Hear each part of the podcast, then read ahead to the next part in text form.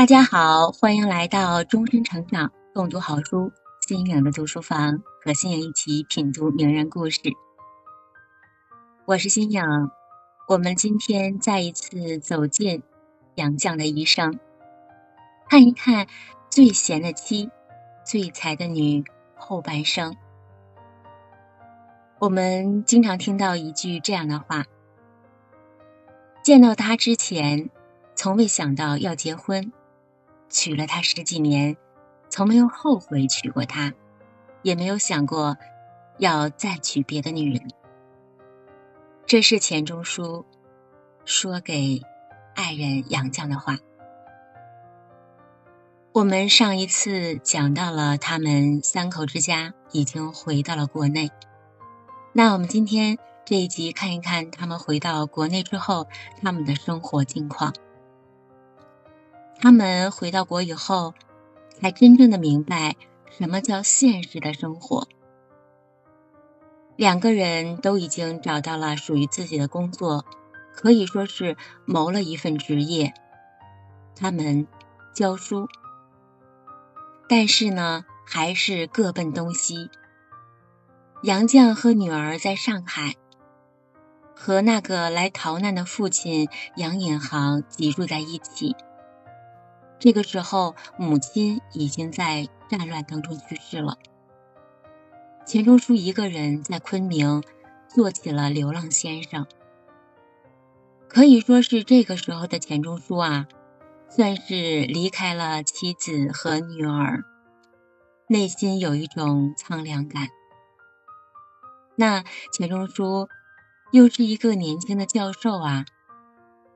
此时的他还住着简陋的房子，用他自己的话来说，就是有一种屋小、檐深、昼不明的感觉。杨绛情景稍微比爱人好一些，他去了母校振华女校上海分校任职，他被他的校长硬抓了去做校长。钱权一人一力承担起来，这样的境况在那个时候算是不错了。刚刚回中国，是一个战乱时期，能谋一份职业已经非常安稳了。两个人的资历有一点点浅，回到国之后，他们刚刚起步，所以他们顾不上辛苦、辛劳奔波。他们拼尽全力，积少极业的努力着。然而，杨绛实在有一点不愿意当官，他不想做这个校长。几次去辞职，那他的前任校长都没允没有允许，所以他呢也不好再推了。终于，终于有一次迫不得已。辞掉了这样的工作，把校长的职务辞掉了，那也算是获得了人身自由。这个时候，他有了更多的时间，可是又受到了陈瑞林、李建武等朋友的怂恿，他开始写剧本。钱钟书这个时候听了，总以为是一些。小玩闹啊，写就写吧。可是对于杨绛来说，他是铁了心的，一改再改，只求更好，写出更好的文章。那不久以后，话剧《称心如意》开始问世了。这是一个四幕的喜剧啊，文笔可以说是诙谐，又不乏有一些泼辣。如果大家对这一篇小文章、这本话剧感兴趣，可以去查阅一些相应的书籍去看一下，叫《称心如意》。《称心如意》里的人物性格细腻而深切，戏剧表现出来具有张力，而又不失一些失真的感觉，还大量的活化了灵活而又丰富的。民间语言，在那个时候沦陷的上海，在呃在杂乱还有章法的戏剧世界里，好像没有生活的这种面前，称心如意就如一种春风，吹开了冰封的世界。可以说是称心如意非常受呃这个导演叫黄佐临的赏识。因此呢，决定来排演话剧。已经颇有声望的剧作家李建武，更是自我推荐在这个话剧里边扮演舅公这样一个角色。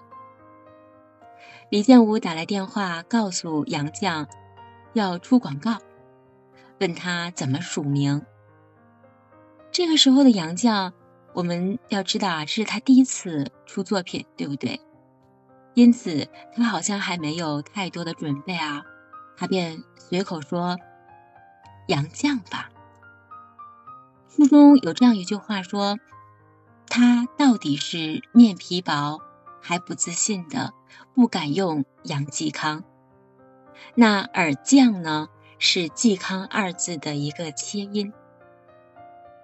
杨绛是很喜欢父亲赐给自己的名字的，那叠读起来。”更有一种亲切的意味。可是，在这个时候，当他把说杨绛署名在《称心如意》的这个作品上的时候，从此以后，杨绛这个名字就被世人记住了，以后也就有了杨绛先生。这个名字本来只是帮助他做了一次牛刀小试啊，叫小试牛刀。那从此以后，却成了他闻名世界的标志。戏剧一经上台，就这样迅速的走红了。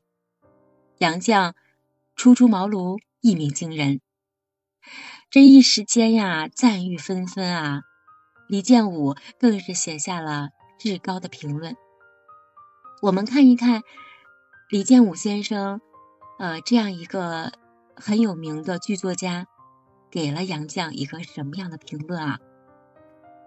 是这样写的：说，就像一个轻盈的湖，现在你顺着湖岸，或是泛着小舟往前走，湖水的尽头把一个更广大也更惊人的天地给你，于是豁然开朗，到了桃花源。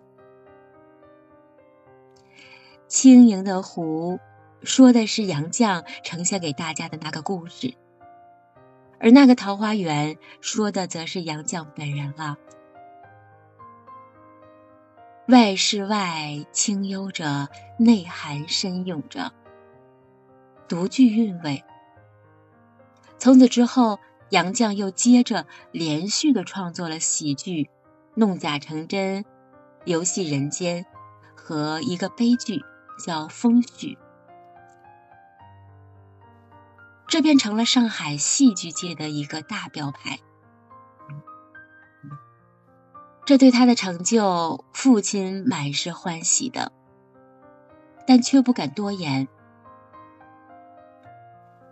他只是说：“姐妹兄弟们不吝赞叹，把女儿当成了一个女神一样追捧。”父亲一直是这样低调啊，可是钱钟书呢？他的内心好像有一点不是滋味儿。剧本出城，杨绛拿给钱钟书看的时候，钱钟书好像有一点敷衍。如今大获成功，他虽然也兴奋，也替妻子兴兴奋，但不免感到。有一些负担，因为钱钟书也是一个才子，这个时候却被人称他是杨绛的丈夫，好像多多少少让他有一点气短啊。这就是钱钟书。当然了，这些文字都是我们后人根据很多很多相关的一些材料、历史背景材料。来拟出来写出来的，呃来呈现给我们的故事。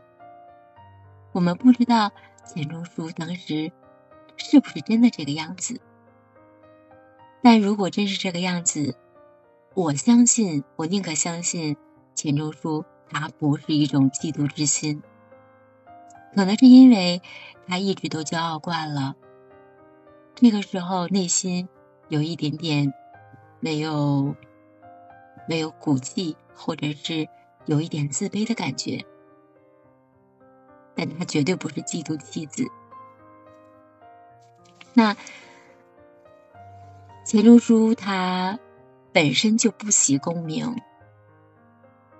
只是有一点点的狂剑书气之意吧。我更愿意这样理解啊。那自以为在文学范畴内不出一人，于是。他便忍不住对妻子说：“我想写一篇长篇小说，你支持吗？”爱人杨绛满心欢喜，全力支持。虽然这个时候他已经功成名就，但只认为这是自己的小气小成，他愿意抛砖引玉。让丈夫这个人大气有大成。长篇的巨著是很耗费心血的。第一是需要时间，第二个是需要安静。那只有需要杨绛安安心心在背后给予他支持。这个时候，杨绛。辞掉了家中那个唯一的女佣。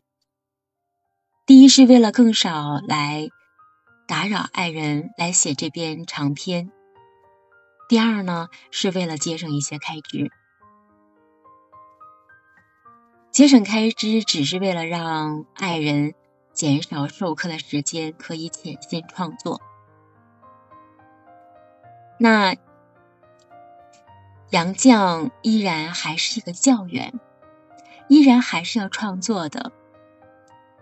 我们在上面也说过，他当时在国外的时候，当他走进厨房，面对灶台，面对锅碗瓢盆的时候，他的那种心不甘。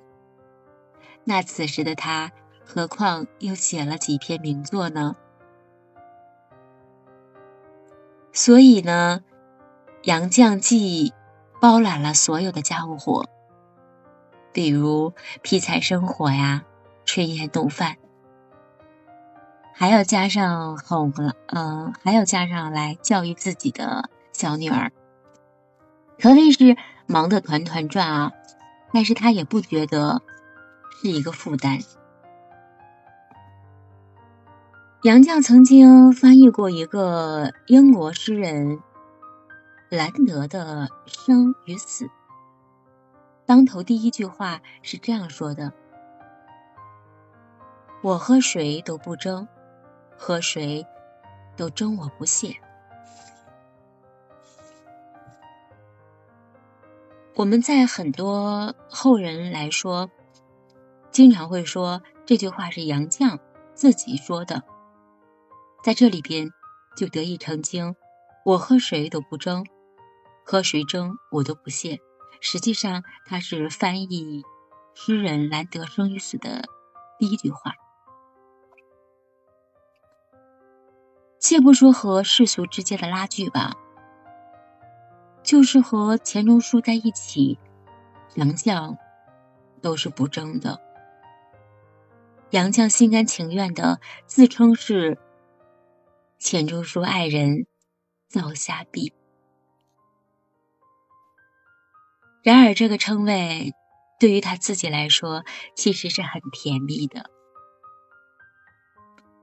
我们可以看到，这份大度，这份淡然，不但成就了他的性格底色，还是杨绛他自己文笔的风格。这样，两年后，那《围城》爱人写的《围城》，成功的问世了。呃，钱钟书因为《围城》一战成名。钱钟书到底没有辜负爱人这份付出啊？那杨绛到底对他的才学没有看错？钱钟书在《围城》的序当中说，这本书整整写了两年，两年里的忧事、伤心、伤神、伤生，屡屡想终止它，但是由于杨绛女士不断的催促，替我挡了许多的事儿，省出了很多时间，才得以珠联积累的写完。照例这本书应该是献给献给我的爱人的。不过，随你怎样把作品献给人，作者总是作者自己呀。作者在书中说，钱钟书是感激他的，感激爱人的。然而，钱钟书宁愿这感激只是爱。我们在读到这里的时候，好像作为一个旁观者，让我自己感觉好像未免一点，未免钱钟书有一点点自私的感觉啊。即使这种自私存在，钱钟书也没有什么错呀。毕竟他们两个是相爱的，在相爱的人面前自私一点又有什么错呢？可以说是因为有爱，才有了自私的能力。后来，《围城》搬上了屏幕。那每一集的片头，那段著名的旁白：“围在城里的人想逃出来，城外的人想冲进去。对婚姻也罢，职业也罢，人生的愿望大多如此吧。”其实，这是出自于杨绛的手笔，并不是钱钟书写出来的。为什么这样说？是因为这部作品是杨绛一手促成《围城》的诞生。杨绛最懂得钱钟书的《围城》，杨绛太懂得钱钟书，毫无悬念，自然而然的钱钟书也很懂他，只不过显得有一点点笨拙。偶尔还有一点小傲气在里边吧。后来钱钟书又出版了短篇小说集《人兽鬼》，在自己留的样书上，钱钟书写道：“说是赠与杨继康，绝无仅有的结合了各不相容的三者。杨绛是他的妻子、情人、朋友。”一生一世只为他一人，一生一世只为他一人。杨绛一人就为钱钟书造就了甜蜜、浪漫、唯美、自由和温暖等多个世界的经历。这是钱钟书的情话，简单却深情似海。其实两个人曾经读过英国传记作家写的一段理想婚姻的描述。这段描述是：我见到他之前，从没有想到要结婚。我娶了她几十年，从未后悔娶了她，也未想过要娶别的女人。这样一段话是是出自于英国传记作家。以后我们千万不要再认为是杨绛或钱钟书自己写的了啊！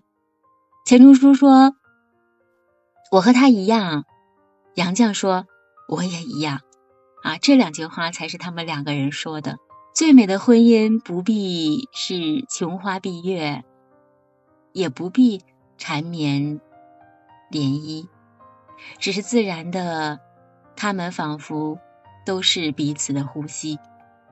有那一个他在，就能安然的入梦；有那一个他在，就能顺逐的成为栋梁之才。这样的婚姻和爱情，谁不爱呢？两个人互相成就，互相彼此的温暖，这便是最贤的妻，最菜的女。